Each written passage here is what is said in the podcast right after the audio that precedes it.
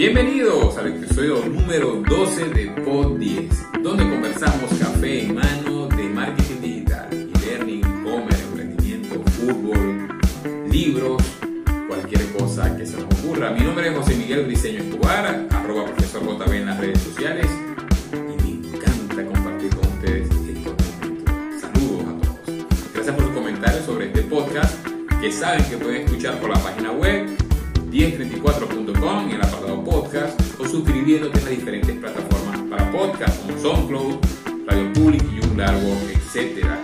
O si prefieren, lo pueden ver por el canal de YouTube 1034, ya saben que es 10 en letras, 34 en. Hoy les daré unos consejos para sus publicaciones en Instagram. Sí, correctamente. Instagram, pero pensado en un embudo de ventas. Hoy es lunes 16 de noviembre. Yo soy arroba profesor JB y esto es Pod 10.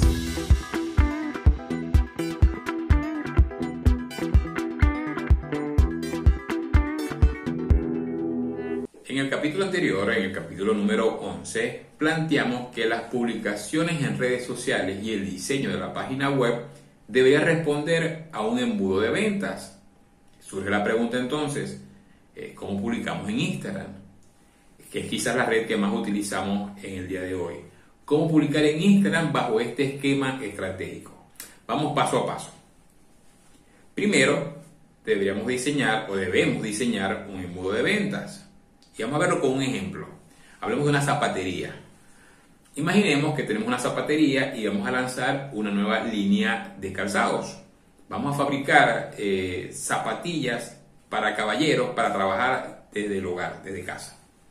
En el diseño de la campaña de marketing establecemos que la primera fase del embudo, es decir, la fase de adquisición, vamos a utilizar la cuenta de Instagram para captar eh, clientes, para captar leads para saber cómo se estructura eh, los embudos de venta, le vamos a dar un enlace en la descripción de este podcast.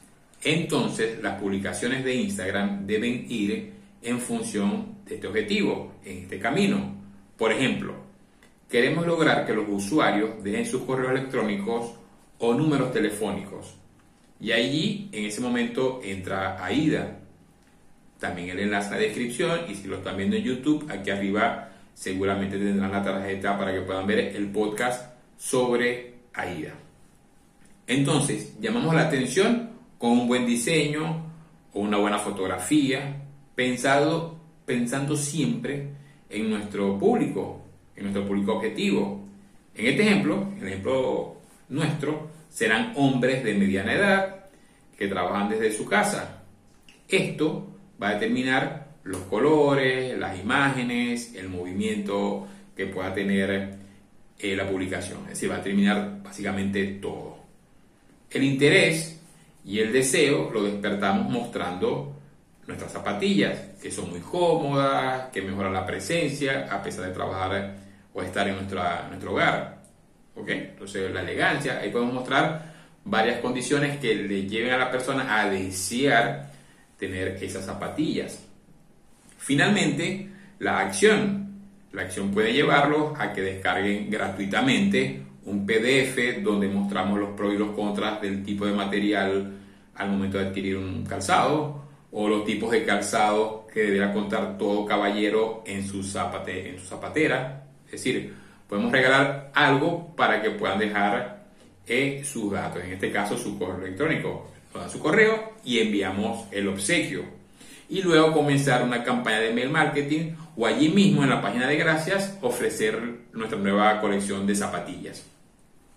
Y allí podemos medir el éxito con el engagement, es decir, la cantidad de interacción versus la cantidad de seguidores, lo que vimos en el capítulo número 11.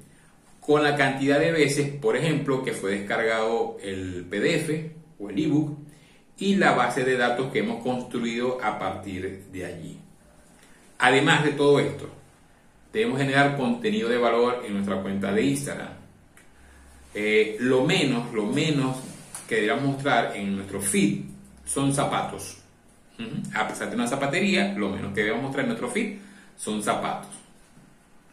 Al menos que hemos decidido que nuestra cuenta de Instagram sea un catálogo.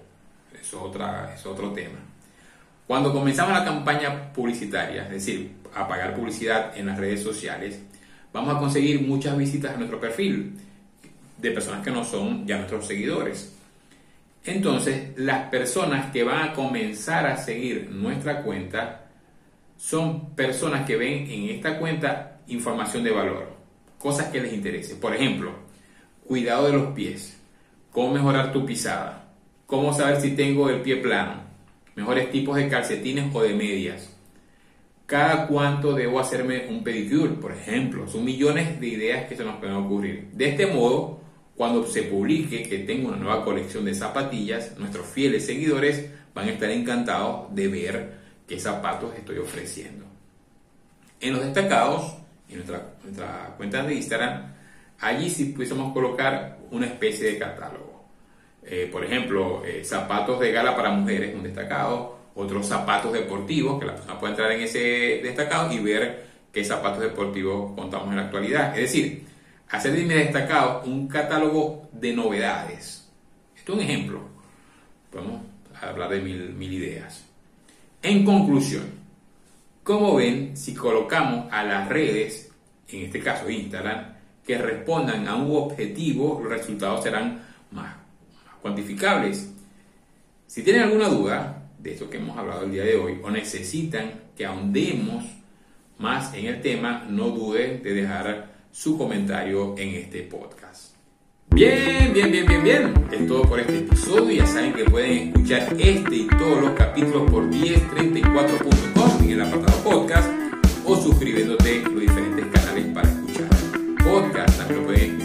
ver en nuestro canal de YouTube 1034. Ya saben que es 10 en letras, 34 POD 10 de Mitre de la Forja, el laboratorio de 1034. 1034, donde ponemos en marcha tus ideas.